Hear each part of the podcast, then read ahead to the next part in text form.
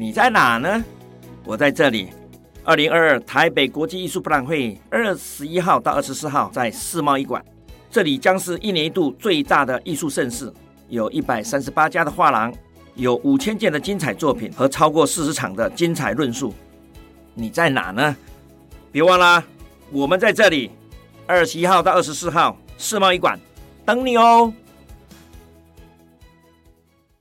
就这样啊？哦，还有忘的吗？没有吧？没有吗？哦哦，对对对，还有咖啡呀、啊，还有美食，还有他们说欧陆热点，非常好的。还有吗？还有吗？多的是，你来吧。本节目由生鲜食材科技出品，欢迎收听数位趋势酱子读，我是科技大叔李学文，我是跨领域专栏作家王维轩 Vivi。哎。在开始之前呢，我实在想为我们节目啊做一点点的广宣呢哈。是，其实我们经常播报的东西，其实长度都大概都在十分钟之内嘛哈，感觉起来好像是蛮简单蛮 easy，其实不然。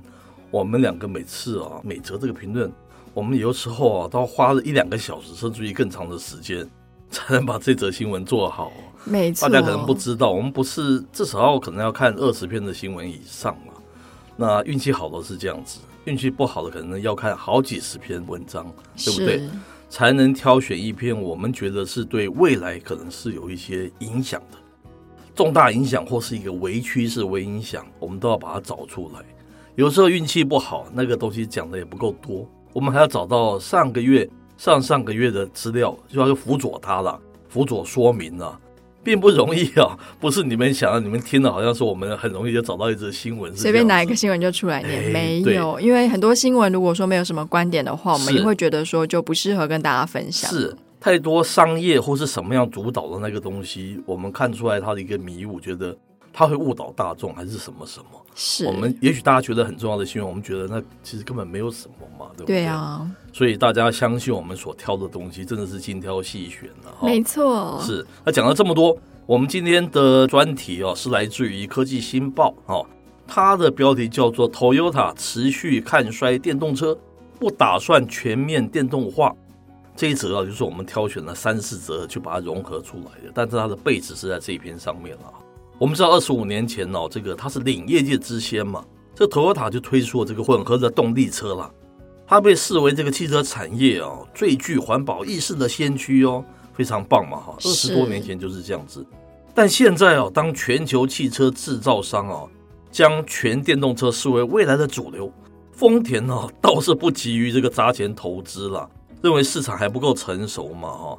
他说大规模采用这个基础设施也不足了。然后公开表示对这项技术啊持一个保留的态度，不愿加入全电动车竞争的一个战场。呃，绿色和平组织啊将这个 Toyota 丰田啊列为十家车商脱碳努力最后的一名了啊，理由是它的供应链发展非常缓慢嘛。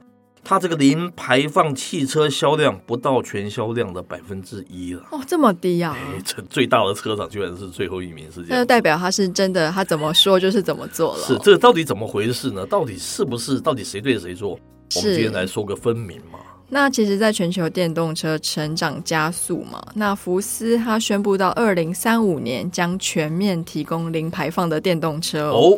那他今天这样豪语一出，其他车厂就也誓言说要扩大他们的电动车市场。是美国加州呢，他宣布在二零三五年前禁止销售新的汽油车。嗯哼。那美国的拜登政府呢，也积极拨款新建一些电动车的基础设施。是。但是呢，身为汽车产业龙头的 Toyota 仍然不看好电动车哦。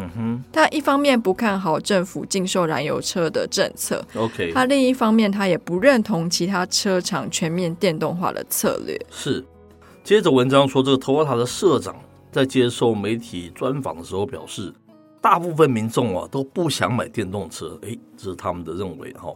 我们也不会强行推销某车款给一个消费者了。他说：“Toyota 就算个百货公司，提供各式各样的产品。那如果我们告诉消费者，你就要买这个产品，他说这是不对的哈。消费者哦，应该拥有选择权，不能哦只是接受一种的一个动力选项嘛。好像讲的还蛮有道理的。是，那其实甚至于在全力推销油电车二十年后，丰田对于电动化这件事情好像还蛮悲观的哦。是，尤其他谈到加州政府提出说二零三五年禁售燃油车的政策的时候，嗯，丰田的社长就说啊，哎呀，从现实面来说，要达成这个目标其实非常困难。嗯，有些政府跟其他车厂都急于想要电动化，但是 Toyota 它并没有全面电动化的打算。那它目前的策略呢，是在二零三零年前达到产品线三分之一的电动化。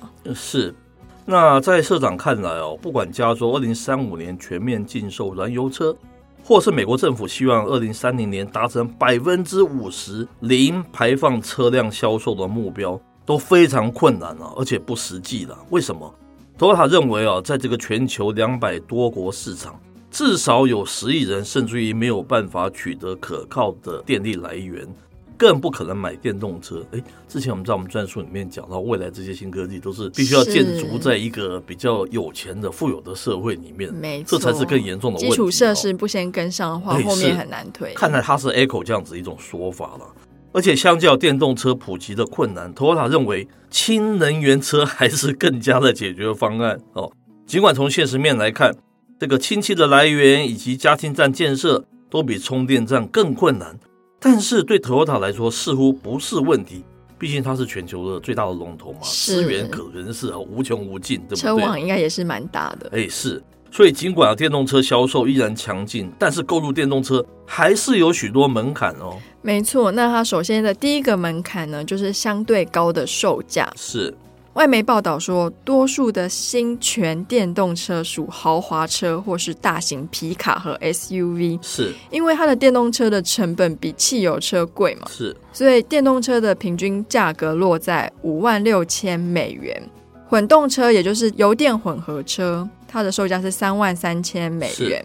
汽油车平均其实就是四万两千美元，嗯哼，所以说呢，新电动车的平均价格是更高的哦。是，去年六月更创达六万六千美元的这个高售价。是，好像就是应该卖给比较有钱的人，对不对？是，感觉是这样子。此外啊，还有问题是电网支撑也不足嘛，像是淘汰汽油车最激进的这个加州啊，它最近有一个限电呢、啊。然后，加州政府还要求电动车主啊，要等好几个小时以后再为他们的车充电，这不实际嘛，对不对？是你让人质疑完全仰赖电动车的可能性有多高了。长途旅行补电方式有待补齐哈。那我们知道，最近中国大陆十一长假，蛮多人在 complain，他车在那边白白就耗到没电了，是，那还蛮辛苦的呢，对不对？还要排队充电，哎，是。你还找人家来拖走，那个非常的麻烦呢。那从这些角度来看啊，电动车确实还需要一段长时间的一个基础建设的配合，才能大规模的成长了。那丰田也表示哦，他们推出了油电混合车二十五年，是。那消费者其实对于油电混合车更是熟悉，而且也相对来说负担得起。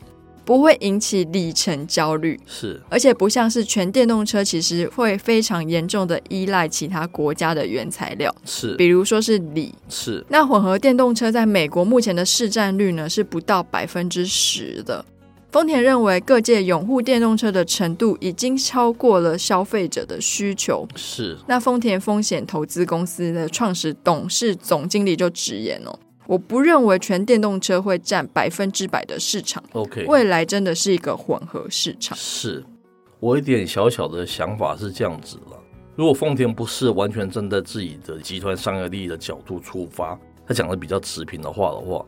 我觉得国际政治正确这件事情还是蛮可怕的，对不对？嗯，你当然可能美国还是欧洲的先进国家认为这个电动车就算减碳什么的，是不是？对，它是唯一的 solution 的时候，对，好像变成你不这么做，好像都是错的事情嘛，哈。是我们这边看来，其实就持平来看。